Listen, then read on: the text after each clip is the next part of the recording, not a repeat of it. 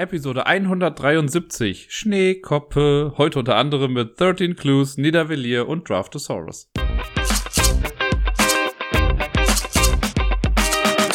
Hallo zusammen und herzlich willkommen zur neuesten Folge vom Ablagestapel.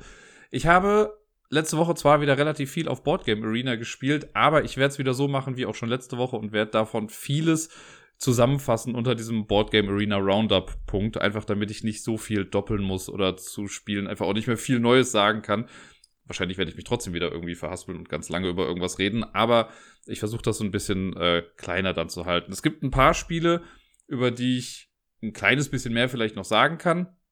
Aber ich habe letzte Woche auch nicht viel Neues gespielt, beziehungsweise nicht viel Neues abgeschlossen. Das ist ein Spiel gerade da, das kann ich ja schon mal äh, teasern, Beyond the Sun. Das spiele ich gerade auf Boardgame Arena. Ich habe ehrlich gesagt keine Ahnung, was ich da tue, aber irgendwie mache ich halt was und so mit jedem Mal geht, also es ist so ähnlich wie bei Anak, da kommt mit jeder Runde immer ein bisschen Neues was dazu. Aber dazu werde ich wahrscheinlich dann nächste Woche ein bisschen was erzählen können.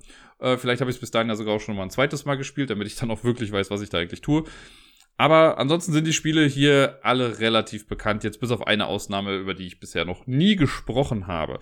Den Anfang macht äh, das gleiche Spiel wie schon letzte Woche auch, und zwar Yokai. Ihr erinnert euch vielleicht, ich habe ja gesagt beim letzten Mal, dass ich nachdem wir äh, das auf dem ersten Level gewonnen hatten, gar nicht mehr so spannend fand. Ne? Weil ich irgendwie dachte, ja gut, wir haben es ja geschafft. Dann hatte ich ja gesehen, es gab doch noch weitere Module, die man der ganzen Sache auferlegen kann. Also weitere äh, Challenges, um das Ganze doch noch ein bisschen schwieriger zu machen. Es ist nicht einfach nur damit getan, dass es weniger Hinweiskarten sind oder so, sondern es gibt noch so ein paar Bonusaufgaben. Zum Beispiel, das haben wir jetzt nämlich auch mal versucht. Die Hörer haben wahrscheinlich ein bisschen aufgepasst dabei. Ähm, da gibt es ein Modul, ich glaube, das ist direkt das zweite Level dann. Da bekommt äh, die startspielende Person eine Karte, auf der zwei Farben drauf sind und die müssen dann bei, beim Ende auch benachbart sein. Also es reicht nicht nur, dass alle vier Farben am Ende memorymäßig gruppiert angeordnet wurden, sondern äh, zwei Farben müssen auch wirklich nebeneinander sein. Es ist ja oft so, dass man im Laufe der Zeit so eine Art Schlauch baut. Zumindest habe ich das immer so im Gefühl, ne, damit man ja weiß, wo was jetzt genau ist. Aber diese beiden Farben müssen dann aneinander hängen. Das sieht aber nur einer. Das ist nochmal so ein bisschen die Schwierigkeit daran. Das heißt, wenn jetzt, äh, wenn ich das jetzt sehe und ich weiß, okay, grün und blau müssen zusammen sein und die anderen bauen es aber konsequent immer auseinander, ist das halt ein bisschen schwierig. Da muss man schon so ein bisschen mehr darauf achten, was dann die Person gerade irgendwie auch macht. Und es gibt noch weitere Module, wo dann, äh, ich weiß gar nicht mehr, was da noch alles war. Ich habe es mir durchgelesen. Da sind auf jeden Fall noch spannende Sachen dabei, die auf jeden Fall für mich das Interesse wieder so ein bisschen geweckt haben in Yokai. Äh, oder zumindest ein bisschen verlängert haben auch da, ne, ich weiß jetzt nicht, wie es ist, wenn wir das jetzt einmal komplett alles irgendwie durchgeschafft haben, ob wir dann, äh, wir dann immer noch Bock darauf haben oder ob es dann vielleicht heißt, okay, jetzt haben wir die fünf Level auch alle geschafft, jetzt ist auch gut. Mal gucken. Gerade haben wir auf jeden Fall ein bisschen dran zu knabbern an diesem einen äh, nächsten Level und ja, mal gucken, wann wir das schaffen. Es gab auch wieder ein paar Runden 13 Clues oder auf Deutsch 13 Indizien. Ich glaube, ich habe beim letzten Mal 13 Hinweise gesagt, was natürlich total falsch war. Aber macht ja nichts. Das Spiel ist trotzdem noch das gleiche. Mir gefällt es auch nach wie vor echt ganz gut. Dieses kleine Mini-Cluedo, wo man rausfinden muss. Also jeder hat quasi einen eigenen Fall, den er lösen muss. Und man hat vor sich, wenn man das physisch spielt, hat man vor sich drei Karten, die man nicht sieht. Also die sind so hinter dem Sichtschirm. Und das ist dann eine Person, ein Ort und eine Tatwaffe. Und das muss man rausfinden. Und die teilen sich jeweils nochmal auf in verschiedene Farben. Also es gibt acht verschiedene Farben. Und die Personen teilen sich auf in männlich und weiblich. Die Orte in drin und draußen und die Waffen in Fernkampf und Nahkampf. So dass es da eine schöne Bandbreite gibt an äh, verschiedenen Sachen. Ja, und wer zuerst seinen Fall gelöst hat, gewinnt das Ganze dann auch. Und wenn man am Zug ist, darf man halt eben entweder jemandem eine Frage stellen oder man kann sich eine geheime Karte angucken. Vier Karten liegen am Anfang mal verdeckt draußen. Und mit einer Aktion, wenn ich sage, kann ich sagen, gut, ich gucke mir einfach die Karte an. Dann habe ich quasi einen Informationsvorteil, den andere vielleicht nicht gerade haben. Spoiler, so geil ist das gar nicht. Äh, und bei den Fragen ist es so, das habe ich beim letzten Mal schon mal erklärt, ich kann eine Person gezielt fragen, wie viele blaue Karten siehst du? Oder wie viele Männer siehst du? Oder wie viele Fernkampfwaffen siehst du? Und dann muss die Person die richtige Antwort geben. Und alle Karten, die die Person sieht, sind die eigenen Handkarten, weil man hat zwei Karten auf der Hand, die die anderen nicht sehen. Und alle Karten, die die anderen Spieler erraten müssen. Also, weil ich sehe ja meinen Fall quasi nicht aber die Person mir gegenüber sieht die und deswegen werden die dann mit einberechnet in das Ganze. Und daraus ergibt sich dann so nach und nach, weil immer mehr Fragen gestellt werden, ergibt sich dann irgendwann so ein Bild, ne, wenn ich jetzt gefragt werde, wie viele weiße Karten siehst du? Und ich sehe, ich habe eine auf der Hand und ich sehe gegenüber noch eine, sage ich zwei.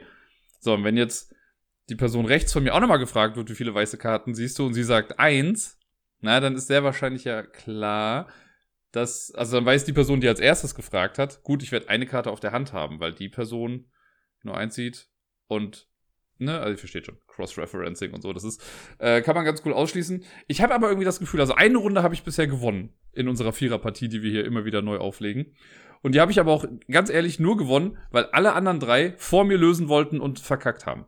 Weil sie irgendwie immer eine Sache falsch hatten. Und aus den Lösungsvorschlägen von denen hat sich für mich ja dann schon erschlossen, was ich nicht habe. Ne, weil wenn jetzt jemand sagt, okay, ich glaube, ich habe die Gräfin, die Person wäre ja relativ dämlich, wenn sie nach der Gräfin fragen würde, wenn ich die bei mir habe und sie die bei mir sehen würde. Ne? So, und das haben die irgendwie alle gemacht und reihum waren das alles so Sachen, die ich auch noch mit offen hatte, wo es, okay, dann kann es das nicht sein, das kann es nicht sein, dann muss es das sein und hier habe ich zwei grüne, dann ist das das und das und das und fertig. So. Aber in allen anderen Runden bisher habe ich gerade so das Gefühl, okay, ich kann das gerade so auf sechs Karten insgesamt eingrenzen und dann lösen die anderen schon. Hä? Also irgendwie, ich weiß nicht, ob die da einfach nur dann bessere Hinweise haben oder anhand ihrer Handkarten noch einfach mehr ausschließen können oder so. Aber das ist, äh, also frustrierend ist das falsche Wort. Ne? Es kann ja auch einfach sein, dass ich einfach nicht die richtigen Rückschlüsse dann gezogen habe. Ich weiß auch, in einer Runde habe ich total blöd ähm, eine Frage gestellt, die schon mal gefragt wurde. Ich glaube, da hat Helmut Debbie gefragt, wie viele grüne Karten siehst du? Und sie hat eins gesagt. Und dann habe ich Debbie nochmal gefragt, wie viele grüne Karten siehst du? Und dann hat sie halt natürlich auch nochmal eins gesagt. Das ist mir dann aber erst im Nachhinein irgendwie aufgefallen. Vor allen Dingen, hier ist ja auch noch so einfach. Bei der, bei der Boardgame Arena Variante sieht man ja auch nochmal genau, wer was wen gefragt hat und was die Antwort war. Sollte, würde man das jetzt am Tisch spielen, müsste man sich das irgendwie alles notieren. Aber hier wird einem ja alles notiert. Also es gibt noch nicht mal die Ausrede, dass ich irgendwie schlampig nachgehalten habe oder nicht aufgepasst habe. Man kann wirklich alles nachverfolgen. Irgendwie fehlt bei mir noch so die letzte Initialzündung, um die richtigen Fragen zu stellen. Vielleicht muss ich auch irgendwie absurdere Fragen stellen keine Ahnung. Aber es macht mir trotzdem noch sehr viel Spaß und ich finde dieses, wirklich dieses runtergebrochene Cluedo eigentlich ganz cool. Vor allen Dingen fällt hier, das nervigste an Cluedo fällt hier halt einfach raus. Und zwar das Roll and Move. Ne, man muss nicht würfeln, um irgendwo hinzugehen. Wenn ich dran bin, frage ich einfach irgendwas und dann ist gut. Ja, jetzt kommt das eine Spiel, das neu ist in dieser Folge heute oder das für mich auch neu war. Und zwar Nidavellir oder Nidavellir, ich weiß gar nicht genau, wie man es ausspricht, ist ein Spiel, das im Deutschen bei Pegasus Spiele erschienen ist. Und es ist runtergebrochen eigentlich ein Auktions-Set-Collection-Game. Mehr ist es eigentlich nicht, aber das, was es macht, macht es ganz gut, würde ich mal sagen. Auch da, es war so ein Spiel, die erste Runde, die wir gespielt haben, ich habe mir die Regeln nicht durchgelesen, ich habe einfach mal gemacht, weil bei Boardgame Arena wird man halt auch wirklich gut angeleitet. Also es wird einem ja gesagt, mach jetzt das. So, und dann klickst du halt ein bisschen rum, dann kriegst du entweder gesagt, das darfst du nicht, oder ja, willst du wirklich? Und dann kannst du halt die Aktion machen. Und Niedervilliers ist aber auch wirklich ein sehr simples Spiel. Also von der, von der Struktur her ist es ganz einfach. Was wir versuchen, ist am Ende die meisten Siegpunkte zu haben. Ich weiß, das ist ein großer Schocker und viele finden das total absurd, aber immer mehr Spiele springen auf diesen Zug auf mit, ja, ja, wer die meisten Punkte hat, gewinnt. Hier ist es so, storymäßig versuchen wir Leute zu akquirieren, Zwerge in unsere Armee aufzunehmen oder so. Und um das zu tun, gehen wir in drei Tavernen und versuchen denen Geld zu geben, damit die zu uns kommen in die Armee. Es gibt Zwerge, ich glaube, in sechs verschiedenen Sets oder fünf verschiedenen Sets, also Farben. Äh, und hier direkt mal so eine grafische Entscheidung, die ich einerseits gut finde, andererseits aber auch irgendwie schade finde. Die ganzen Karten, die Illustrationen sind echt nett gemacht. Ne, sind echt schön gezeichnet, sind alle in schwarz-weiß gehalten. Und die, ähm, um die in verschiedene Kategorien einzusortieren, hat man dann Farben genommen. Ne, also es gibt dann quasi die dunkelblauen Zwerge, die türkisen Zwerge, die orangenen und so weiter und so fort ich weiß gar nicht, ob es mir besser gefallen hätte, wenn die Karten generell einfach bunt gewesen wären. Ne, so ist es relativ klar ersichtlich, welche Farbe jetzt wo ist, ne, weil alle Zwerge halt schwarz-weiß sind. Aber ich finde, das macht die Grafiken auf den Karten auch schon fast wieder so ein bisschen irrelevant. Also, ich mag es total, mich detailverliebt auf Karten zu konzentrieren und sie mir irgendwie länger anzugucken. Aber hier wird irgendwie, also für mich persönlich, wird der Fokus so krass halt auf die Farben einfach gelenkt, ne? weil man sammelt im Prinzip Farben. Ne? Ganz krass runtergebrochen könnten es auch einfach nur einfarbige Karten sein, auf denen vielleicht Zahlen draufstehen. Da muss ja keine Illustration drauf sein. Aber ich hätte es schön gefunden, wenn die Farben noch mehr in die Grafiken mit eingebunden worden wären, weil so wirkt das alles super einheitlich, ja, und es sind auch schöne Grafiken. Aber sie sind für mich so ein bisschen egal. Ich kann, es fällt mir gerade schwer, das selber zu beschreiben. Vielleicht habt ihr es ein bisschen verstehen können, was ich damit meine man wird auf jeden Fall, der Blick wird geschult auf die Sachen, die wichtig sind, aber dadurch wird das Schöne so ein bisschen außer Acht gelassen. So kann ich es vielleicht nochmal sagen. Ist aber auch, also ne, will, will ich jetzt gar nicht dem Spiel an sich so ankreiden, was ist eine Design-Choice und es funktioniert ja auch irgendwie. Ist mir nur aufgefallen bei mir, was das so mit mir gemacht hat, als wir das gespielt haben. Vielleicht ist es auch nochmal anders, wenn man die Karten wirklich physisch in der Hand hat. Hier bei Boardgame Arena sieht man sie eh noch ein bisschen kleiner. Aber naja. Ähm, genau, es gibt drei Tavernen. Das sind im Prinzip drei Orte, von denen Karten gekauft werden. Wenn man das Spiel beginnt, hat jeder Spielende Punktechips vor sich mit den Werten von, ich glaube, 0, 2, 3, 4 und 5 sind es, glaube ich. Und, oder 0, 1, 2, 3, 4, irgendwie so. Man hat auf jeden Fall fünf Stück und alle haben das gleiche Set am Anfang. Und wenn es dann losgeht, dann muss man erstmal die Tavernen auffüllen. In jede Taverne kommen so viele Karten rein, wie Spielende teilnehmen. Also wir haben jetzt gerade eine Viererpartie, deswegen kommen vier Zwerge, werden dann aufgedeckt in die jeweiligen Reihen von den Tavernen. Die haben auch alle so fancy Namen. Ich glaube, das tanzende Einhorn ist irgendwie das letzte. Ich weiß es schon gar nicht mehr ganz genau. Ähm, genau, die werden da hingelegt. Dann kommt die Auktionsphase. Das heißt, wir nehmen aus unseren Punktechips, die wir haben, legen wir jeweils verdeckt einen zu jeder Taverne. Oder, ähm, ne, also so, dass klar ist, wem was gehört. Das ist bei Boardgame Arena natürlich auch wieder ein bisschen einfacher. Dann werden die aufgedeckt und dann sieht man, wer zuerst was bieten kann. Wer das meiste Geld geboten hat in einer Taverne, darf sich auch zuerst etwas aussuchen. Sollte es zu einem Unentschieden kommen, hat jeder Spieler noch eine, oder jede spielende Person, noch ein so eine Art äh, Diamant vor sich liegen.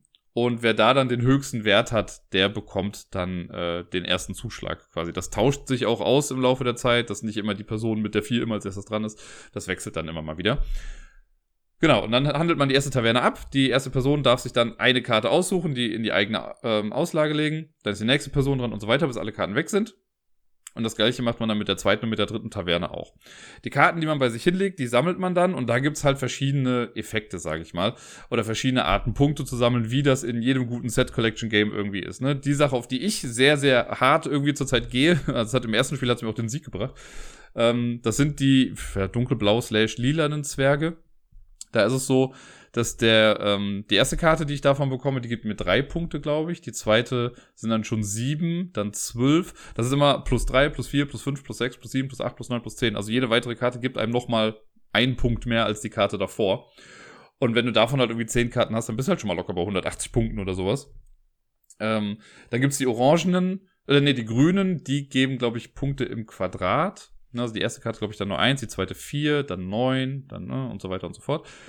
Dann gibt es welche, die geben einfach nur die Werte, die drauf sind. Äh, die, ich glaube, genau, die Orangenen sind das, die geben dir die Anzahl der Punkte, die drauf sind, mal die Anzahl der Karten, die man hat. Und deswegen gibt es aber auch Karten, die eine Null sind. Ich habe jetzt, glaube ich, einmal habe ich 0, 2 und 3 als Karten. Ne, sind insgesamt, also 2 plus 3 ist 5 mal 3, weil drei Karten sind dann aber 15 Punkte insgesamt und so weiter und so fort. Und die sammelt man halt und versucht damit die meisten Punkte zu machen. Es gibt dann noch so ein paar Zusatzkarten. Es gibt so eine Regel, dass man Helden rekrutieren kann. Ich glaube, wenn man, wie war das? Wenn ich einen Helden rekrutiere und ich habe in dieser Farbe jetzt weniger Karten als insgesamt Sets, also ein Set ist, wenn ich von jeder Farbe eins habe, dann darf ich einen Helden rekrutieren oder so. Und Helden geben einem nochmal Special-Punkte. Da gibt es zum Beispiel den ziemlich geilen, wie ich finde, für dunkelblau eben. Der gibt einem direkt drei Slots. Also der, der zählt eine Karte wie drei Slots und deswegen kriegt man dadurch auch direkt mal mehr Punkte. Was sehr, sehr cool ist. Ja, und im Prinzip wechselt man einfach immer durch. Also man, was heißt man wechselt durch? Man, es kommen immer wieder neue Karten in die Tavernen, die kauft man dann und wer am Ende die meisten Punkte hat, gewinnt dann. Das ist sehr, sehr komfortabel auf Boardgame Arena gemacht, weil die Punkte halt automatisch gezählt werden und man das nicht irgendwie händisch nachhalten muss. Ähm, jetzt wäre es aber, glaube ich, relativ langweilig an sich, wenn man immer nur die gleichen Punktechips hätte, weil irgendwann ist es ja auch so ein bisschen predictable, auf welche Farbe jemand geht und dann kann man den vielleicht auch versuchen zu äh, überbieten oder zu outsmarten und also Geschichten. Deswegen kann man seine Münzen auch aufwerten. Immer die zwei Münzen, die ich nicht genommen habe, weil ich habe ja fünf Münzen auf der Hand, drei spiele ich aus, zwei habe ich dann auf der Hand. Und für die zwei, die man dann noch auf der Hand hat, da darf man sich dann eine neue Münze holen. Und zwar dann in dem Wert von den beiden. Wenn ich jetzt also die fünf und die vier oder so, wenn ich die jetzt äh, nicht benutze und nur die 0, 2 und 3 gelegt habe, kann ich die quasi dann austauschen gegen eine höhere Münze.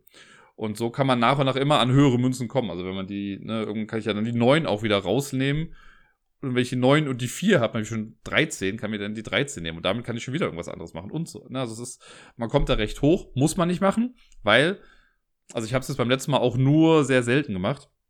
Weil natürlich, wenn du die 0 irgendwo legst, ja, dann kriegst du halt sehr wahrscheinlich als letztes die Karte. Und ob du dann die Karte bekommst, die du äh, möchtest, ist natürlich eine andere Frage. Wobei, das habe ich jetzt hier so ein bisschen bemerkt, da ist immer die Frage, ob die Leute Hate draften oder nicht. Es war, also ich habe mir die Boards der anderen gar nicht so genau angeguckt.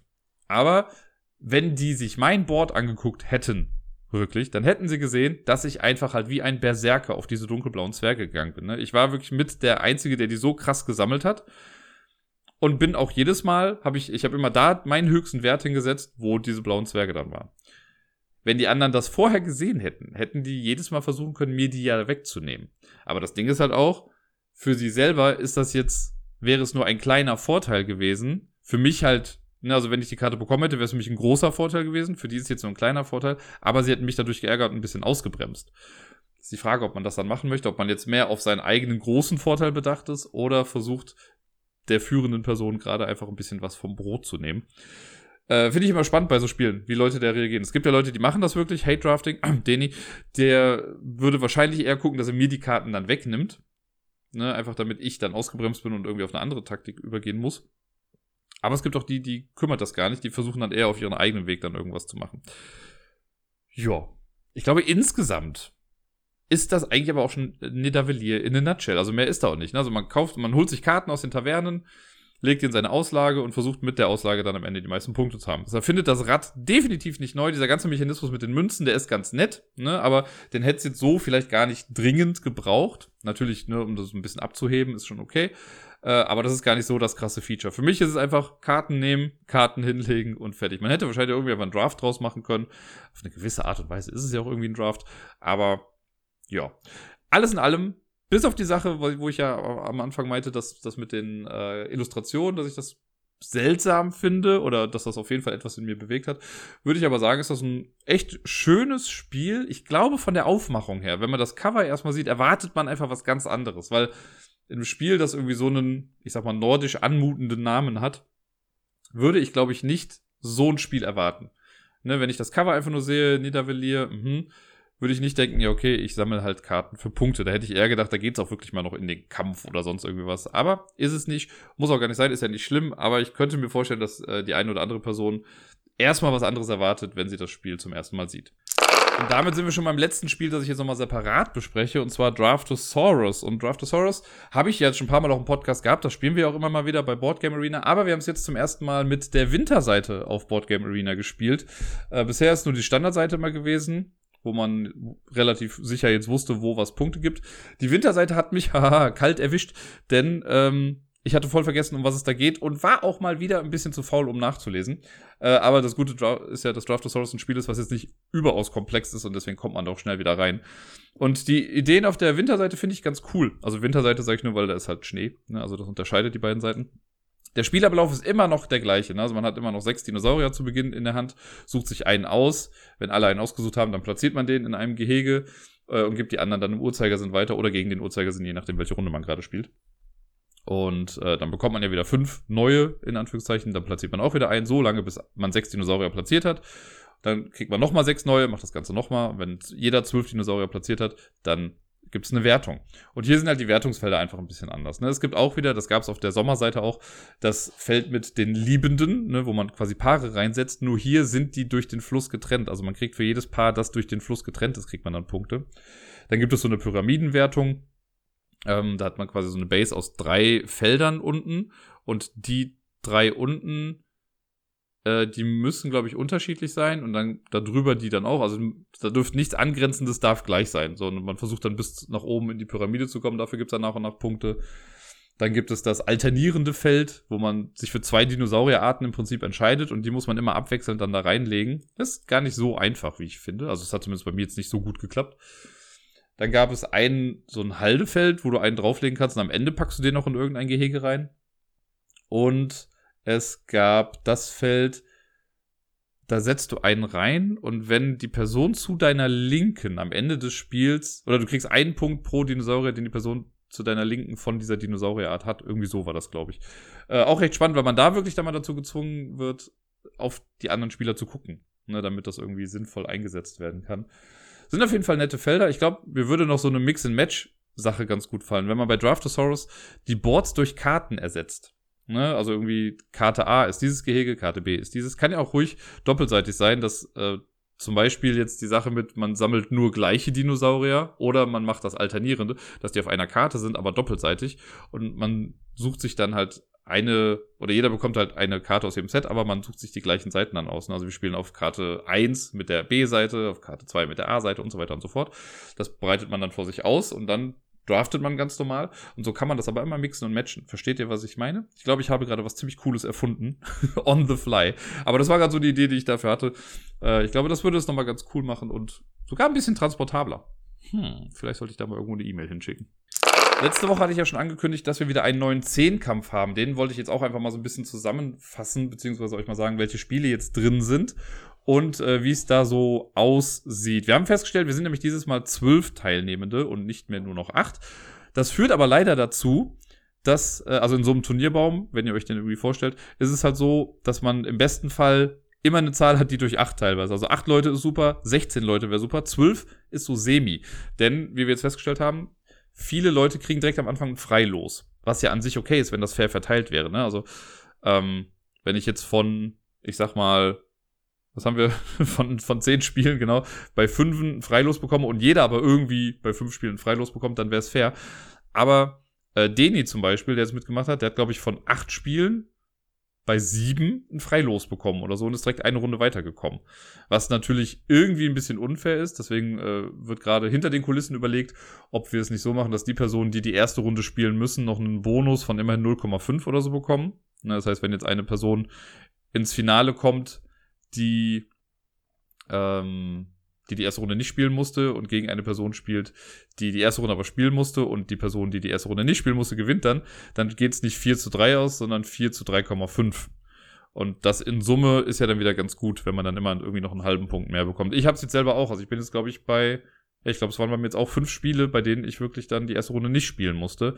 Was vielleicht hier und da ganz gut ist natürlich, aber dafür bin ich auch in ein paar Sachen schon wieder ausgeschieden. Äh, ich glaube nicht, dass ich den Pokal nochmal holen kann. Beim letzten Mal war es ja ein bisschen also war es ja Glück, da war ich ja punktgleich mit Debbie am Ende, aber ich habe dann ein Turnier quasi mehr gewonnen, deswegen wurde mir der Sieg dann zugesprochen. Dieses Mal sehe ich da schwarz. Es ist natürlich auch schwieriger, wenn mehr Leute teilnehmen, weil sich das dann nochmal alles mehr verteilt. Aber mal gucken. Ich gebe auf jeden Fall nicht auf. Vielleicht habe ich noch Glück. Also es gibt noch Turniere, die ich gewinnen kann. Äh, und wenn es wieder mit vier Turnieren reicht, ey, Warum nicht? Ne? Aber ich äh, ja, bin mal gespannt. Die Spiele, die wir dieses Mal drin haben, sind viele altbekannte dabei, aber auch ein paar neue Sachen. Wir haben Seven Wonders Duel, Duell, ist mit dabei. Da bin ich schon rausgeflogen. Da habe ich die erste Runde gegen Fudel gewonnen und die zweite dann gegen Helmut verloren. Das war auch so eine, ja nicht Glückssache unbedingt, aber es war klar, ich musste eine Karte nehmen. Es waren nur noch vier Karten insgesamt da, eine offene, dann dahinter zwei verdeckte und dann dahinter nochmal irgendwie, ich glaube, eine oder zwei offene. Das sind fünf Karten insgesamt. Sumi. Ähm, und es war klar, wenn Helmut noch eine Militärkarte bekommt und er hatte genug Geld, um sich alles auch sonst zu kaufen, dann wird er gewinnen. Und dann musste ich halt die eine offene Karte nehmen. Dadurch haben sich dann zwei Karten aufgedeckt. Ja, und dann war eine Militärkarte hinter und dann war halt klar, dass ich verloren habe. Wäre die nicht da gewesen, wäre es, glaube ich, echt eng gewesen. Ne, dann, dann wüsste ich nicht, wer gewonnen hätte, weil wir punktemäßig relativ gleich aufgestellt waren. Aber war ein spannendes Match auf jeden Fall, aber Helmut ist verdient weitergekommen. Dann hatten wir Q-Birds. Da bin ich in der ersten Runde rausgeflogen äh, gegen Dirk. Hat, äh, auch ein wunderschöner Spruch, den er gebracht hat mit, ja, mich hat's gewundert, dass du nicht vorher beendet hast. Ja, wenn es nicht geht, das, man fragt ja beim Fußballspiel, sagt man ja auch nicht, ja, ihr hättet einfach mehr Tore schießen müssen, dann hättet ihr gewonnen. Naja. Äh, dann haben wir Jekyll vs. Hyde, was ich ja sehr mag und beim letzten Mal auch gewonnen habe. Da bin ich einfach automatisch eine Runde weitergekommen, deswegen warte ich da gerade auf meine, mein Gegenüber. Bei Lucky Numbers quasi genau das gleiche. Dann ist neu im Turnier Nanga Parbat. Habe ich auch noch nicht spielen müssen, weil ich eine Runde automatisch weitergekommen bin. Äh, Backgammon, da bin ich eine Runde weitergekommen, bin aber noch eine Runde weiter. Also ich habe dann schon mein erstes Spiel gespielt. Äh, da habe ich gegen Debbie nämlich gewonnen und jetzt bin ich in Partie, also oder warte ich auf meinen äh, Gegner. Ich glaube, es wird auch, na, könnte auch noch eine Gegnerin werden, ähm, für das Halbfinale. Ja, dann haben wir Chinko. Da bin ich auch, also warte ich noch auf meinen Gegner. Lost Cities, da spiele ich gerade gegen den Dirk in, ich glaube, das ist die erste Runde gerade. Relativ spannend. Also ich habe die erst, wir machen den Modus Best of Three, der ist automatisch eingestellt bei Board Game Arena. Das heißt, man spielt drei Runden und guckt, wer insgesamt die meisten Punkte gemacht hat. Die ersten beiden habe ich für mich entscheiden können. Das heißt, ich gehe mit einem gewissen Vorteil in die letzte Runde, aber bei Lost Cities, das kann ja so swingy sein. Wenn ich jetzt die letzte Runde verkacke, dann schafft Dirk das noch. Und äh, ja, da, äh, da warte ich noch drauf. Ich bin sehr gespannt. Aber ich hoffe mal, dass ich die letzte Runde auch noch irgendwie gewinnen kann. Dann gibt's äh, Jaipur, auch da, ich warte auf den Gegner. Und in Can't Stop bin ich in Runde 2 rausgeflogen. Da habe ich die erste Runde relativ krass gut gewonnen gegen Fudel. Da habe ich ein 4-0 gemacht. Also er hatte keine Route und ich hatte vier Routen, weil ich in meinem letzten Zug es geschafft habe, zwei direkt gleichzeitig zu beenden.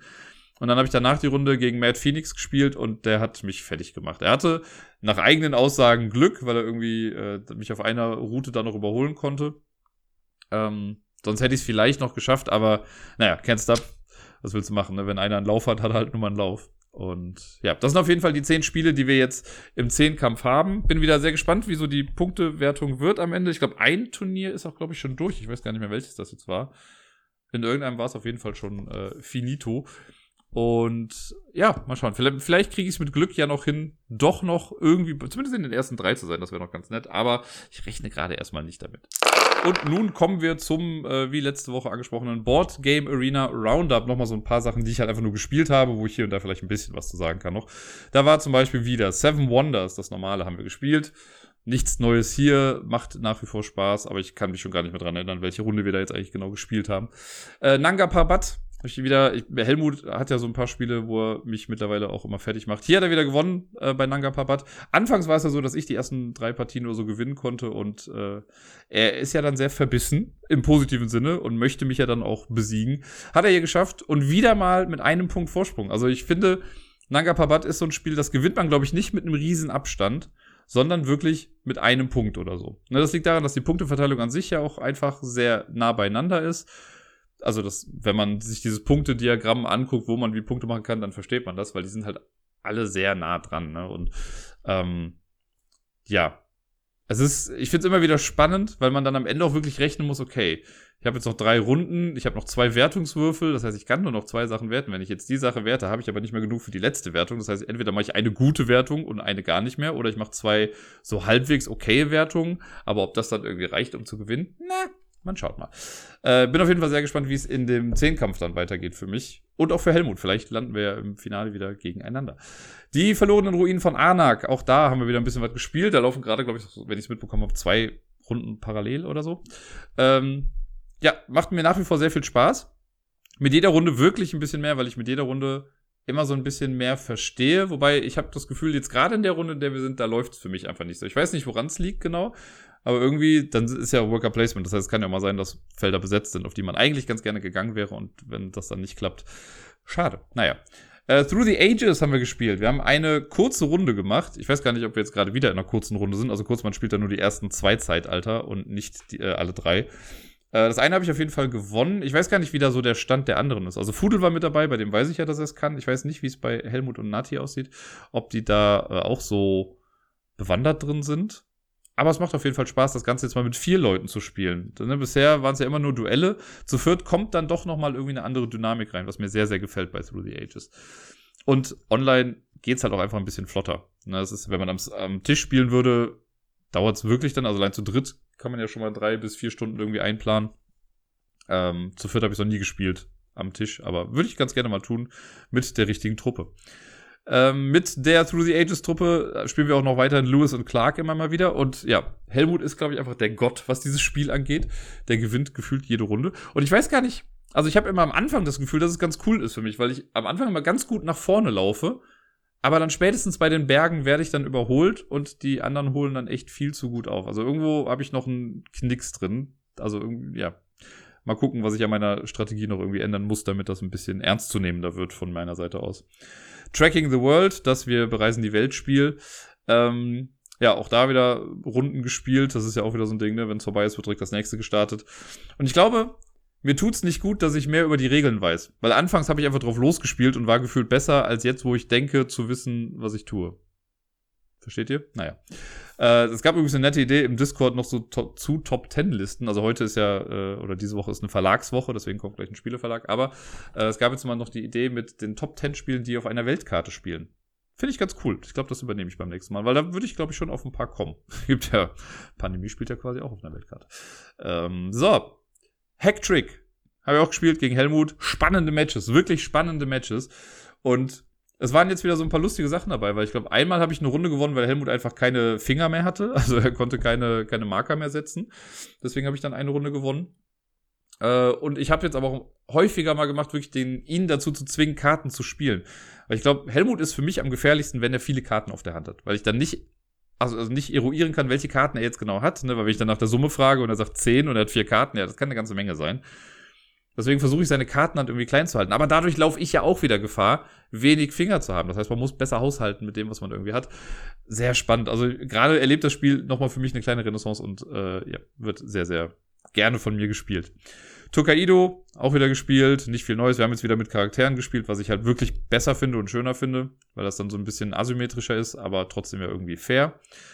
Ähm, Welcome to haben wir gespielt, ist glaube ich gestern fertig geworden. Ich weiß nicht, was ich bei Welcome to falsch mache. Ich finde es ja bei allen möglichen Spielen kann man, ist ja, also was heißt drauf schieben, ne? aber man findet ja dann immer irgendwie Gründe, warum es nicht geklappt hat. Naja, ich habe da falsch gedacht und dies und jenes. Bei Welcome to sitzt der Schmerz immer noch mal ein bisschen tiefer, wenn ich da verliere. Warum? Ganz einfach. Die Person, die gewonnen hat, hat ja absolut keine anderen Voraussetzungen gehabt als ich. Ich hätte ja theoretisch es alles ganz genau so machen können, wie die Person, die gewonnen hat. Weil die Auslage für alle die gleichen ist. Man kann das gleiche ankreuzen, man kann die gleichen Zahlen reinschreiben. Und trotzdem verkacke ich immer so. Ne, ich glaube, ich habe es ja einmal jetzt irgendwie geschafft zu gewinnen in all den Partien, die wir gemacht haben. Aber, also gut, ich muss dazu sagen, diesmal habe ich auch wirklich einen blöden Fehler gemacht. Ich habe eine Zielkarte falsch gelesen. Ich dachte, es müssten zwei Fünfer-Areale sein, es waren aber zwei Sechser-Areale. Ja. Und als ich den Cut schon mit dem Zaun gemacht habe, war es schon zu spät.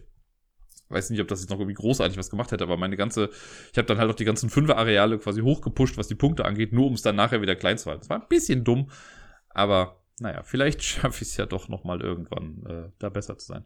Und zu guter Letzt, das letzte Spiel, über das ich im Boardgame Arena Roundup sprechen möchte, ist uh, The Crew. Da sind wir jetzt ein bisschen weitergekommen. Ich weiß gar nicht, in welcher Mission wir jetzt genau sind, Mission 6 oder 7. Ähm, da war eine dazwischen, die fand ich echt sehr, sehr simpel. Also ich habe es ja noch wirklich nicht allzu weit gespielt. Ähm, aber wir hatten jetzt schon sowas mit, okay, du musst den Auftrag vor dem anderen erledigen. Das haben wir dann irgendwann geschafft. Und dann gab es den Auftrag mit dem Krankheitsfall. Den fand ich zwar lustig von der Idee her, aber der war bei uns so relativ unspektakulär.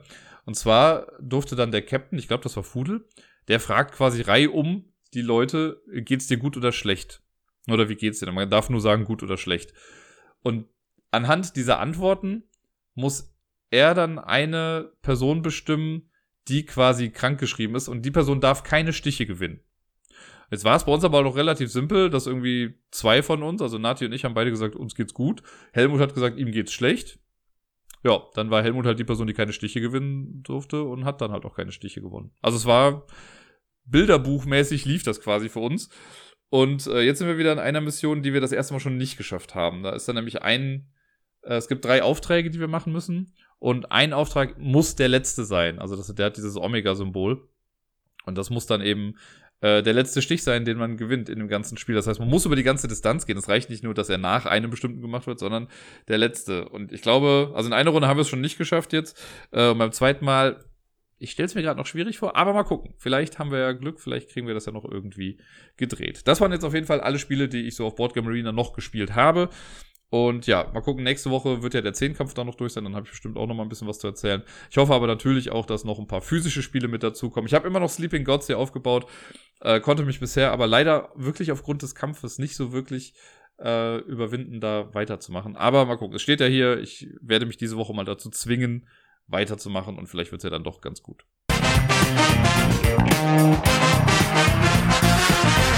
Wie eben schon mal kurz angekündigt, befinden wir uns wieder in einer Verlagswoche, was die Top Ten Listen angeht. Und vielleicht habt ihr die Verbindung schon geknüpft mit dem Titel der Folge. Ich habe ja die Episode Schneekoppe genannt. Und wie man ja mit Sicherheit weiß, ist Schneekoppe ein Ort, der so quasi auf der tschechischen, polnischen Grenze irgendwie so liegt. Ist übrigens sehr lustig. Mich verbindet ein klein bisschen was mit diesem Ort, denn mein Opa kam daher. Ich bin nämlich theoretisch praktisch irgendwie ein Viertel Tscheche. Ich habe nichts damit am Hut und so, aber ja, irgendwie ist es so. Äh, und ich fand es immer sehr lustig, dass es Schneekoppe ist, weil man kennt es ja halt aus Schneekoppe. Also, die etwas Älteren unter euch kennen das vielleicht auch. Naja, ist ja auch egal.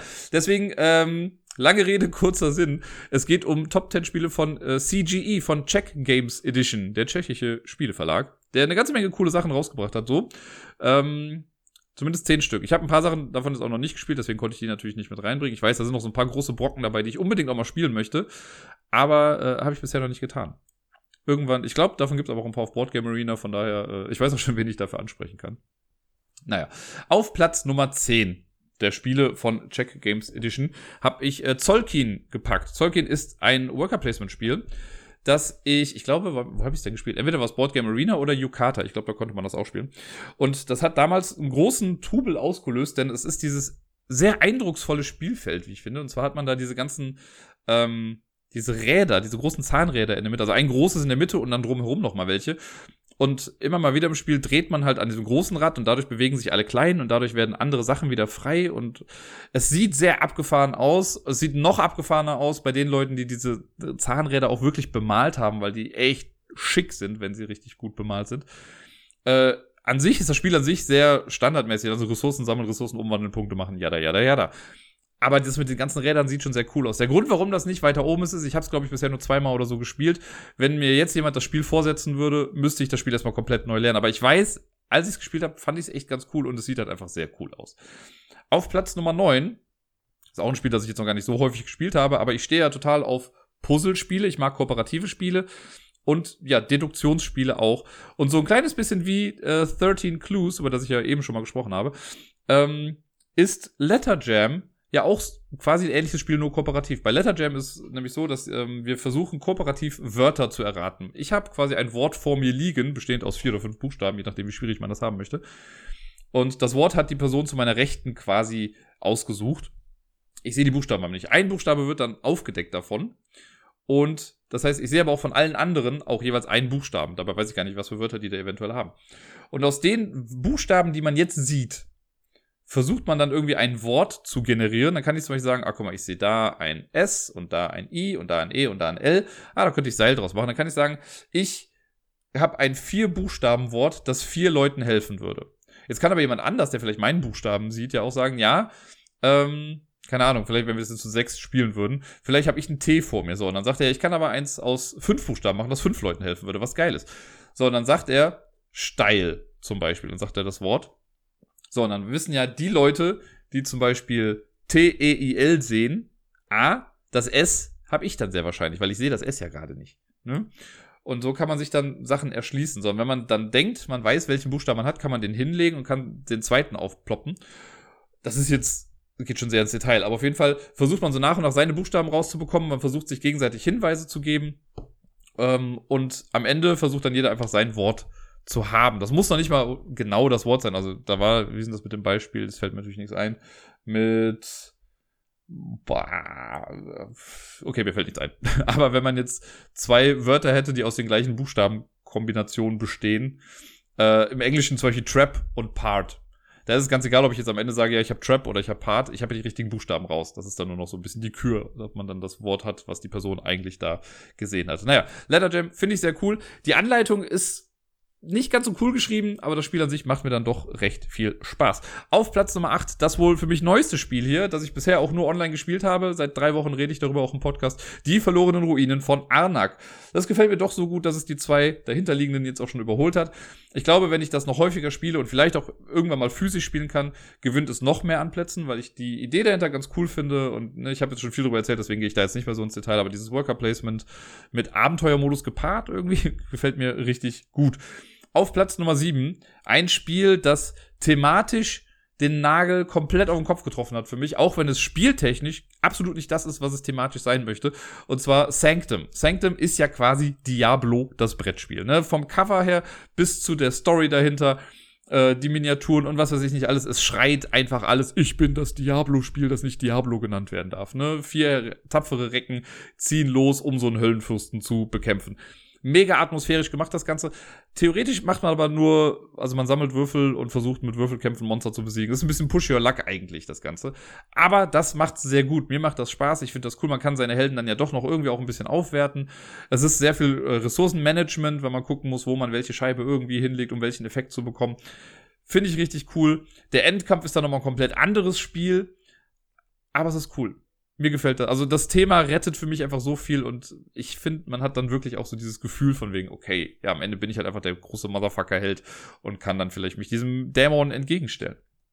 Auf Platz Nummer 6 stellt man sich auch etwas entgegen, und zwar einer Alien-Invasion in einem Solospiel, das als äh, kleines neun Kartenspiel begonnen hat. Das war bei so einem Design-Contest, hat es dann gewonnen. Under Falling Skies, davon rede ich.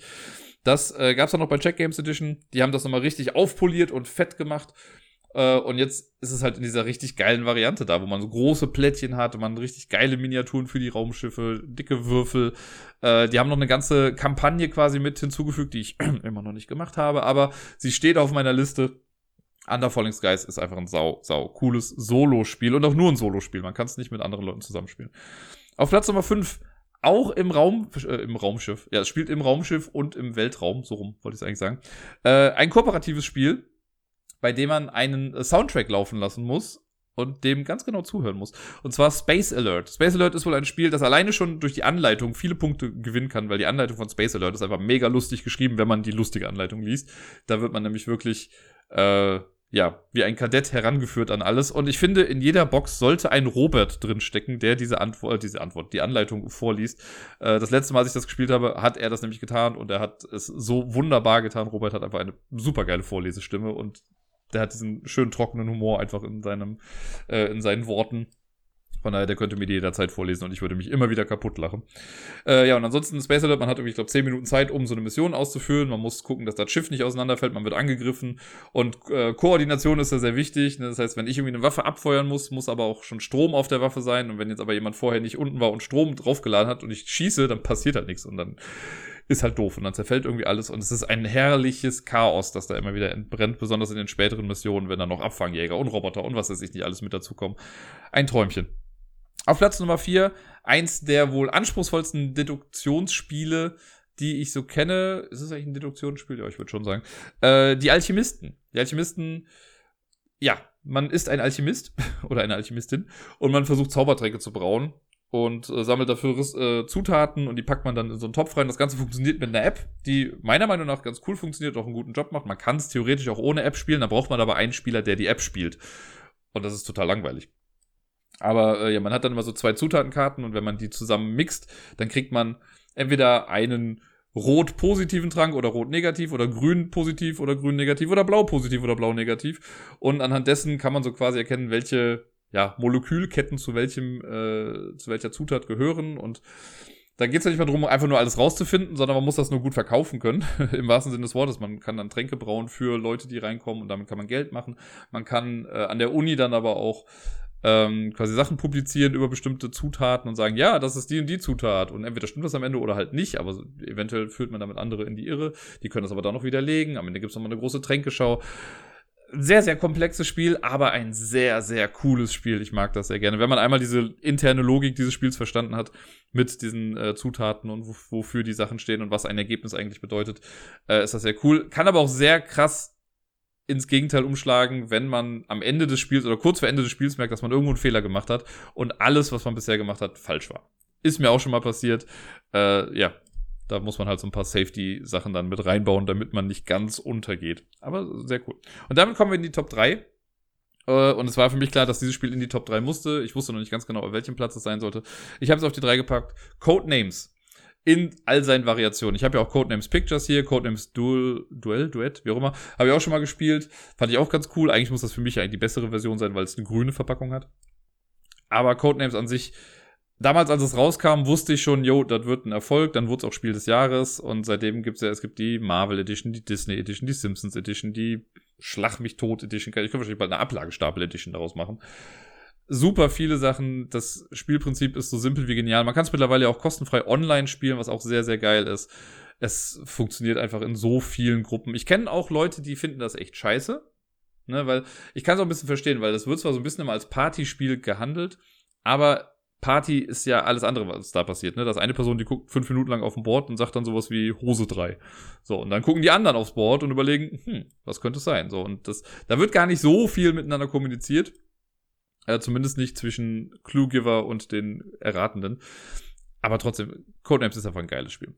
Auf Platz Nummer zwei ein Spiel, was ich schon mal in der Top 10 Verlagsliste hatte, aber streng genommen ist es halt ein Spiel von Jack Games Edition und es wäre jetzt irgendwie falsch gewesen, das nicht hier mit reinzunehmen, weil es bei dem anderen Verlag auf Platz Nummer 1 war.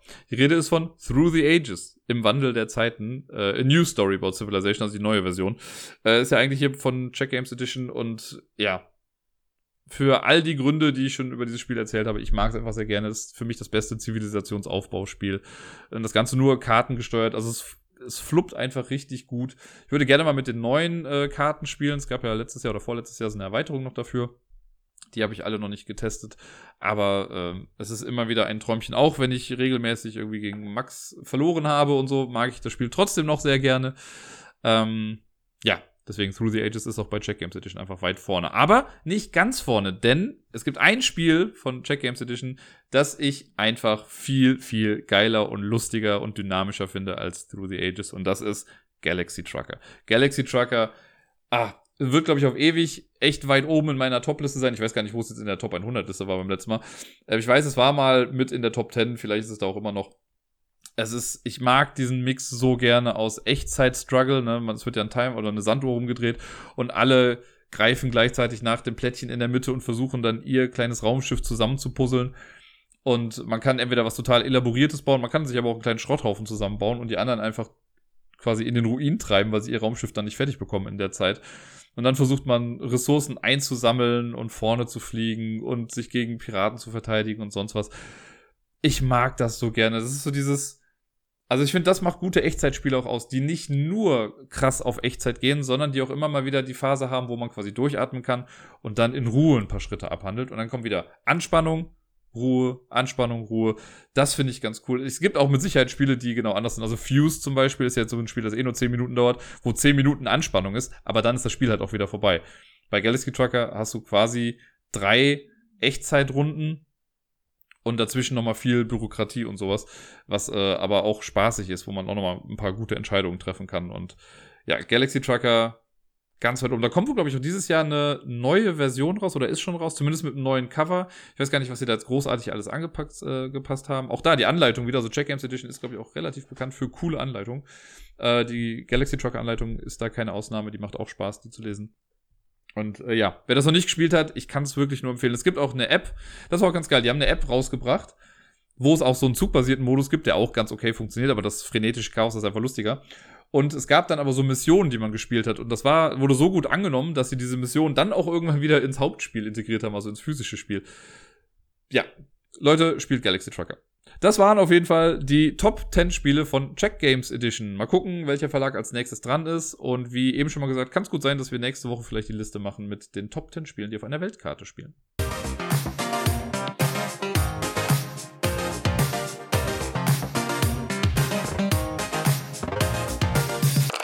und sonst so. Tja, ich muss gestehen, viel war nicht los letzte Woche und doch habe ich wieder einige Sachen hier auf meiner Liste stehen.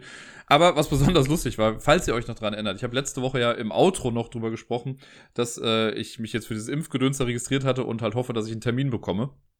Während ich den Podcast hochgeladen habe, hatte ich schon einen Termin für den nächsten Tag. Also ich habe mich letzte Woche Dienstag impfen lassen. Sehr, sehr cool. Ich bin sehr froh darüber, dass das jetzt dann doch so spontan geklappt hat. Ein Arbeitskollege hatte das auch. Bei dem hat das auch geklappt, bei einem anderen irgendwie nicht, weil diese Termine ja echt schnell auch wieder weg sind. Also wir haben wohl einfach ein gutes Zeitfenster erwischt. War aber auch krass. Also ich weiß noch, dass ich so gegen 1 Uhr, glaube ich, äh, auf die Liste geguckt hatte. Äh, oder was auf die Liste, also auf diese Homepage da geguckt hatte. Und da stand dann ja, alle Termine sind äh, weg oder es gibt gerade nichts, gucken Sie später nochmal. Und dann habe ich wirklich zwei Stunden später nochmal drauf geguckt und auf einmal war der ganze Dienstag frei. Dann habe ich mir den Termin auf, ich weiß gar nicht mehr, auf 1 Uhr oder so gelegt oder Viertel nach eins und äh, war vorher noch mal kurz in der Schule, um was abzuholen. Ich muss noch ein paar Sachen ausdrucken dann dafür und habe mich dann, das war relativ chillig, habe ich dann an den reingesetzt und habe ein bisschen da quasi Homeoffice gemacht und äh, da gearbeitet. Das war sehr entspannt und sehr cool. Ich glaube, das mache ich die nächsten Tage noch ein paar Mal häufiger. Ist irgendwie schöner, als nur zu Hause zu sitzen und da Sachen zu machen. Und wenn man die Möglichkeit hat, warum nicht? Naja, und dann war ich im äh, Impfzentrum und das ist irgendwie so ein bisschen absurd gewesen, weil die ganze Zeit, die ich da war, hatte ich so ein bisschen das Gefühl, ja, das sieht aus wie ein sehr schlechtes Phantasialand oder so ein sehr schlechter Freizeitpark. Man wird halt immer von Wartebereich zu Wartebereich geschickt. Ich finde, die haben das schon ganz gut gemacht. Also ich hatte jetzt nicht das Gefühl, dass da jemand irgendwie unfairerweise schneller vorankommt. Die haben so verschiedene Wartebereiche und die gehen dann immer die Zahlen durch. Ich glaube, ich sage jetzt mal Wartebereich 1 bis 10. Und wenn sie dann bei 10 angekommen sind, dann dürfen die Einer quasi einen Schritt wieder nach vorne gehen. Dann kommen die Zweier, dann die Dreier und so weiter und so fort. Äh, natürlich hängt das oft auch so ein bisschen damit zusammen, welche Mitarbeiter jetzt schneller arbeiten. Ne? Ich war dann im dritten Wartebereich, kam ich dann in so ein Ding rein, wo dann vier Reihen waren. Und das ist immer ganz lustig. Man steht da nicht, man sitzt dann immer auf Stühlen und dann immer, wenn man aufsteht, kommt dann auch jemand und desinfiziert den Stuhl dann auch wieder. Auch da sehr cool gemacht, damit das alles auch schön hygienisch bleibt. Zumindest in einem gewissen Rahmen.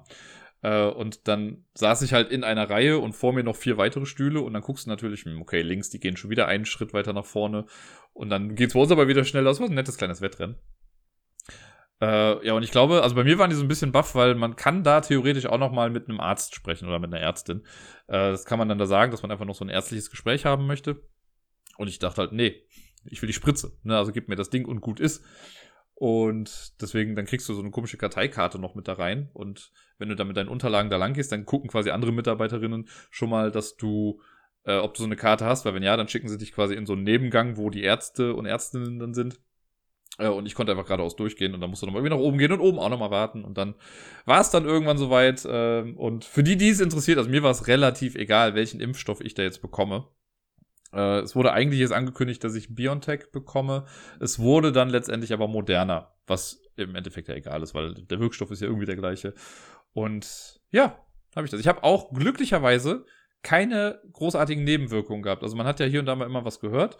Ich hatte dann am äh, Mittwoch, habe ich dann mit meinem Kollegen kurz auch nochmal geschrieben, der sich auch am Dienstag hat impfen lassen. Der hatte dann irgendwie Mittwoch vormittags irgendwie einmal starke Kopfschmerzen. Die hatte ich lustigerweise Mittwoch nachmittags. Und ich glaube, hätte ich nicht mit dem Kollegen drüber gesprochen, hätte ich das jetzt gar nicht darauf geschoben. Weil hätte ich einfach gedacht, ja gut, ich habe halt, ich ja immer mal wieder irgendwie Kopfschmerzen. So, da er das jetzt aber auch irgendwie einen Tag später hatte, könnte man jetzt sagen, okay, dann war das vielleicht irgendwie eine Nebenwirkung, die ich dadurch gespürt habe. Und sonst, natürlich hat der Arm ein kleines bisschen wehgetan, so die Schultern, das wird ja oben dann in die Schulter reingepackt. Ähm, aber sonst hatte ich irgendwie nichts. Mir war jetzt am Wochenende, hatte ich so ein bisschen Schwindelanfälle mal, aber das schiebe ich jetzt nicht darauf, sondern irgendwie vielleicht generell auf den Wetterumschwung oder so. Ähm, ich mache mir auf jeden Fall keine großartigen Gedanken und bin einfach sehr happy. Also es macht schon mental auch irgendwie was mit einem. Einfach so dieses Gefühl zu haben mit, ja, ich bin jetzt ein bisschen sicherer. Ich bin noch nicht zu 100% geimpft, ne? das kommt ja dann das mit dem zweiten Termin, den habe ich jetzt im Juni, am 10. Juni ist mein nächstes Mal. Ähm, und ab da müsste ich dann ja vollen Impfschutz haben. Ähm, das ist schon ganz cool. Und natürlich ne, würde es mich auch freuen, wenn es jetzt dann irgendwie mal heißt, okay, Leute, die komplett geimpft sind, also zu 100% geimpft sind, können dann vielleicht auch wieder hier und da mal irgendwo reingehen. Und damit meine ich ja nicht mehr Bars oder sonst irgendwas. Ich fände es halt geil, wenn der Zoo das mal machen würde. Ich möchte mit der Kleinen einfach wieder in den Zoo gehen. Das haben wir jetzt schon vier Wochen lang nicht mehr gemacht. Das nervt einfach. Ähm, weil das halt einfach ein cooler Ausflugsort war. Und ich denke mir halt immer, ja, lass die Häuser zu, der Zoo ist Open Air, ich kann ja auch in den Park gehen und gut ist. Aber naja, äh, ich bin gespannt, was da noch so alles kommen wird. Wie gesagt, es, äh, ich persönlich kann es ja nur jedem empfehlen, aber äh, es muss ja jeder selbst für sich wissen, ob er oder sie sich impfen lassen möchte. Das äh, kann einem ja niemand vorschreiben. Ich persönlich finde es einfach sehr sinnvoll. Ja, dann, äh, sonst war die Woche wirklich, wirklich, wirklich nicht so viel los. Ähm, das Spannendste war schon fast, dass ich mir neue Socken bestellt habe. Leute, die mich kennen oder es auch schon mal gesehen haben, wissen ja, dass ich immer nur eine Sorte Socken habe. Und die nur in verschiedenen Farben. Das sind immer so Socken, die so aussehen wie Chucks. Und ich habe einfach gesehen, ich habe, die gehen bei mir leider auch immer relativ schnell kaputt. Äh, und deswegen habe ich da jetzt mal wieder eine neue Charge bestellt. Rote und türkise. So viel dazu. Wow, mega spannend. Ne? Hier, herzlich willkommen bei meinem Podcast. Äh, ne, ansonsten habe ich letzte Woche ein paar Sachen zu Ende geguckt, beziehungsweise eine Sache zu Ende geguckt, und zwar Community. Ich habe ja, glaube ich, schon mal erzählt, dass ich damit äh, mein Rewatch begonnen habe vor einiger Zeit. Und mir ist wirklich aufgefallen, dass ich ein paar Folgen am Ende noch gar nicht kannte. Deswegen so die letzten drei Folgen waren für mich doch, doch neu. Ich dachte immer, ich hätte es zu Ende geguckt, aber ich glaube, durch irgendwelche Best-ofs oder sonst was habe ich mir so eh schon alles erschlossen. Ähm, jetzt habe ich es komplett durch. Und jetzt obwohl ich ja schon mal quasi für mich beendet hatte, spüre ich wieder dieses Loch in mir, das, äh, wo ich denke, ja, scheiße, jetzt ist es vorbei. Und ich fand es sehr schön, der letzte Hashtag, der eingeblendet wird, ist nur noch Hashtag and a movie. Ne, das war ja so ein Running Gag bei äh, Community, ich glaube seit Staffel 3 oder 4. Äh, Six Seasons and a Movie, was ja eigentlich in einem anderen Kontext irgendwie genannt wird. Und das wurde dann so der Schlachtruf für Community-Leute, dass sie auf jeden Fall sechs Staffeln haben wollten davon. Jetzt haben wir die sechs Staffeln. Jetzt fehlt halt noch der Film. Das ist ja auch schon eine echt alte Serie. Und irgendwo habe ich letztens noch mal gesehen, dass es sogar sein kann, dass dieser Film bald kommen wird. Wäre sehr, sehr cool. Es würde mich einfach sehr freuen, die Leute noch mal äh, zu sehen, wie sie so zusammenkommen. Zusammenkommen ist auch ein gutes Stichwort für den Film, den ich noch gerne vorstellen möchte. Und zwar habe ich äh, The Mitchells vs. The Machines geguckt. Der ist seit dem Wochenende auf Netflix zu sehen und ist ein unfassbar toller Animationsfilm ich habe schon, also was heißt, ich habe nicht viel erwartet, ist falsch zu sagen, weil das ist von dem von den Leuten, die auch den äh, animierten Spider-Man-Film gemacht haben, hier Into the Spider-Verse, der ja mega gut war, der wirklich der beste Spider-Man-Film quasi aller Zeiten ist. Und The Mitchells vs. The Machines stammt halt vom gleichen Studio. Deswegen habe ich schon so ein bisschen Erwartung gehabt daran. Dann habe ich den ersten Trailer gesehen und da hat mir schon der Artstyle total gut gefallen. Jetzt habe ich den ganzen Film geguckt und ich habe mich beömmelt stellenweise wie sonst was. Der ist so witzig. Der findet das Rad nicht neu, was die Story an sich angeht. Ne? Das hat man schon mal irgendwie alles gesehen. Aber die Art und Weise, wie der Film erzählt wird, die Charaktere da drin und ah, so gut. Also kann ich wirklich, wirklich empfehlen. Wer mal was etwas Neueres sehen möchte, so von der ganzen Aufmachung her, schaut euch diesen Film an. Es ist obendrein auch noch echt ein netter Familienfilm. Im wahrsten Sinne des Wortes. Es geht halt um die Mitchells, die gegen die Maschinen kämpfen. Äh, ja, sehr, sehr cool. Also hat mir, hat mir sehr viel Spaß bereitet, dieser Film. Und ansonsten habe ich äh, die Woche ich habe hier und da mal ein bisschen was geguckt, irgendwelche komischen Geister-Dokus oder sowas. Einfach mal um zu schauen, was es da so gibt. Sehr seltsame Sachen, kann ich schon mal so sagen. Äh, Valorant habe ich noch ein bisschen mehr gespielt. Da ist seit letzter Woche eine neue Map draußen, die ich persönlich ganz okay finde, auch wenn ich eigentlich dachte, ich würde da total verkacken, aber irgendwie bin ich da ganz okay drin. Ähm, weil das so eine komplett offene Map ist und ich bin ja der Typ, der eher mit der Schrotflinte rumläuft und alles abballert. Naja. Und eine Sache, die ich glaube ich bisher noch gar nicht erzählt habe, aber ich bin neulich, ich sag's mal ganz drastisch, dem Tod von der Schippe gesprungen. Dum, dum, dum, da. Folgendes passiert. Das klingt jetzt wieder total unheroisch, aber ich habe ja hier so einen Soda-Max, ne, Soda-Stream-Gedöns, womit ich hier Sprudel selber machen kann. Äh, und habe das mit den Glasflaschen. Und mir ist das schon mal vor, weiß nicht, vor einem Monat oder so passiert oder vor anderthalb Monaten, dass bei einer Glasflasche oben am Flaschenhals ein bisschen Glas abgesplittert ist. Ne? Das habe ich aber auch direkt gesehen und war auch okay, habe die Flasche einfach dann aussortiert und nicht mehr benutzt. Und dann ist mir das aber vor, ich weiß gar nicht, wann das war, vor zwei Wochen oder so ist mir das nochmal passiert, bei einer zweiten Flasche. Ist ein bisschen seltsam. Und genau der gleiche Riss, also irgendwie, vielleicht ist in der Maschine was kaputt oder so. Ähm, da ist auch was passiert, aber ich habe das erst nicht gemerkt. Und ich habe dann davon getrunken und habe beim Trinken gemerkt, oh, das in der Lippe fühlt sich das irgendwie komisch an. Es war jetzt zum Glück nicht so scharfkantig oder sowas, ne? Und habe aber an, zu dem Zeitpunkt, also wo ich das realisiert habe, habe ich halt schon so zwei, drei Schlücke genommen. Und dann dachte ich, oh, krass, und habe dann in die Flasche geguckt und in der Flasche war dann halt echt so ein großer Glassplitter. Ich will mir gar nicht ausmalen, was hätte passieren können, wenn ich das Ding runtergeschluckt hätte. ziemlich krass. Das heißt also, ja. Jetzt weiß ich ja, ne, jetzt, äh, also ich habe ich hab mir irgendwann mal glücklicherweise eine dritte Flasche gekauft. Äh, das heißt, ich habe noch eine, die jetzt ganz ist und die eine, die ich jetzt hier habe, so da trinke ich halt dann nur noch aus dem Glas irgendwie, wenn ich mir daraus rausschütte, damit ich das nochmal extra sehe. Ich versuche mir jetzt demnächst mal neue Flaschen zu kaufen. Aber so dieses, dieser kurze Moment von, oh oh, was, wenn ich das jetzt runtergeschluckt habe? Vor allem, was willst du dann machen? Also klar, Krankenwagen rufen oder irgendwie ins Krankenhaus fahren, aber was können die dann großartig machen? Da müssen die den Magen aufschneiden oder so. Ja, also, naja. Ich wollte gar nicht drüber nachdenken zu viel, aber ich fand es irgendwie, äh, ja, krass. Nun denn, was war sonst so? Äh, eigentlich gar nicht mehr viel, aber ein kleiner Hinweis. Heute Abend ist Lampalooza. Lampalooza 34, wenn mich nicht alles täuscht, müsste es sein. Oder 35? 34, 35. Äh, wir haben ein Special, denn der gute Sebi kann ja nicht. Und er hat sich einen Champion gesucht und er hat sich für den Matthias entschieden. Wer hätte damit rechnen können? Wir waren alle nicht in den Prozess mit eingewiesen oder beteiligt und naja. Äh, es ist Matthias, ich freue mich natürlich über Matthias als noch nicht mal Kontrahent. Ich moderiere heute, ich habe beim letzten Mal ja gewonnen. Ich durfte ja schon mal gegen Matthias spielen und habe gegen Matthias dann auch gewinnen können. Äh, und ich habe mir dieses Mal ja so ein Theme quasi ausgedacht, etwas, was uns ein bisschen begleiten wird. Äh, ich kann es auch einfach schon sagen, es wird Nicholas fucking Cage. Der wird ein paar Mal irgendwie in der einen oder anderen Form äh, auftreten heute Abend. Und äh, sind ein paar altbekannte Spiele dabei, ein paar neue Sachen. Bin mal sehr gespannt. Ich freue mich auf jeden Fall schon sehr. Und äh, ja, mal gucken, wer es schafft. Ich glaube, Sebi hatte noch nie so gute Chancen. ähm, dann, ja, nur noch zwei Sachen eigentlich. Ein bisschen weird es gibt wohl, also es hat der, der Fudel hat im Discord gepostet ich wollte es mal nicht unkommentiert lassen hier. Äh, es gibt den äh, guten Ed Spielpunkt, so heißt er, glaube ich. Der ähm, hat einen Podcast gemacht. Schon seit ein paar Wochen jetzt. Ich habe den so noch nicht wirklich wahrgenommen. Der ist auch nicht so super aktiv auf Twitter und so. Ich glaube, deswegen habe ich es auch nicht so mitbekommen. Aber das äh, Absurde an der Geschichte ist, sein Podcast trägt den wundervollen Namen Nachziehstapel. Bitte was? Es ist nicht Ad Spielpunkt übrigens. Vielleicht ist es Spielepunkt, Punktspiel. Ich weiß nicht. Ist ja auch eigentlich egal. Auf jeden Fall gibt es wohl auch den Podcast Nachziehstapel. Hm. Ich bin mir noch nicht ganz sicher, was das mit mir macht. Also entweder weiß Daddy dasjenige nicht, dass ich einen Podcast habe, der das. Allerdings folgt er mir zum Beispiel auch auf Twitter. Von daher. Ich meine, soll ja auch egal sein. Was weiß ich, wie viele Podcasts und Sachen gibt's, die irgendwie Miepel oder Würfel oder sonst irgendwas. Es gibt ja allein zwei Spielegurus, glaube ich, oder so. Von daher, okay, den Begriff gibt's ja nun mal irgendwie. Und trotzdem fand ich es ein bisschen seltsam, weil ich fand, auch wenn Ablagestapel eigentlich ein ganz normales Wort ist, stach der so ein bisschen für mich immer raus, weil also ich krieg das zum Beispiel immer mit auf äh, Twitch, wenn ich auf Twitch irgendwie in anderen Channels bin und was schreibe, wie oft sich die Leute beömmeln über den Namen Ablagestapel. Ne, das heißt so bei was, wo Miepel oder sowas drin vorkommt, kommt das einfach nicht. Aber Ablagestapel ist halt so ein einfaches Wort, äh, was dadurch schon wieder ein bisschen außergewöhnlicher ist. Naja, ich fand es auf jeden Fall sehr seltsam und naja, Mal gucken, was das noch so gibt. Nun denn, äh, zu guter Letzt nur noch äh, Kofi. Jemand war wieder bei Kofi aktiv. Mein, ja, Monthly Subscriber kann ich fast schon sagen. Vielen, vielen lieben Dank. Hat diesmal noch dazu geschrieben, dass er die Folge noch gar nicht gehört hat, aber einfach schon mal raushauen wollte. Äh, ja, vielen lieben Dank. Es hat äh, es hat mir neue Schuhe besorgt. so könnte ich das sagen. Äh, sehr, ja, danke. Ne? Falls jemand das Interesse verspürt, da auch mal was zu tun, einfach auf äh, co-fi.com glaube ich, ist es, slash Ablagestapel oder so. Äh, da kann man mich auf einen Kaffee einladen. Oder einen Kakao, weil ich keinen Kaffee trinke. Ja, das soll es aber dann für heute gewesen sein.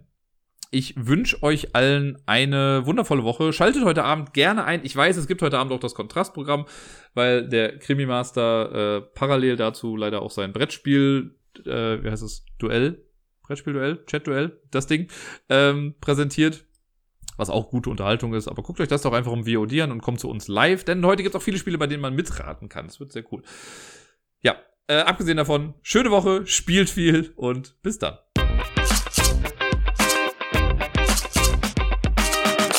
Übrigens nur, damit ihr euch nicht wundert, ne? nur weil ich nicht über die Wohnungssituation hier gerade spreche mit den Trockengeräten und so, heißt es noch lange nicht, dass das hier fertig ist. Die Trockengeräte stehen noch immer da. Eine Wand ist auch immer noch feucht, das wurde letzte Woche gemessen. Dauert also immer noch ein kleines bisschen. Yay.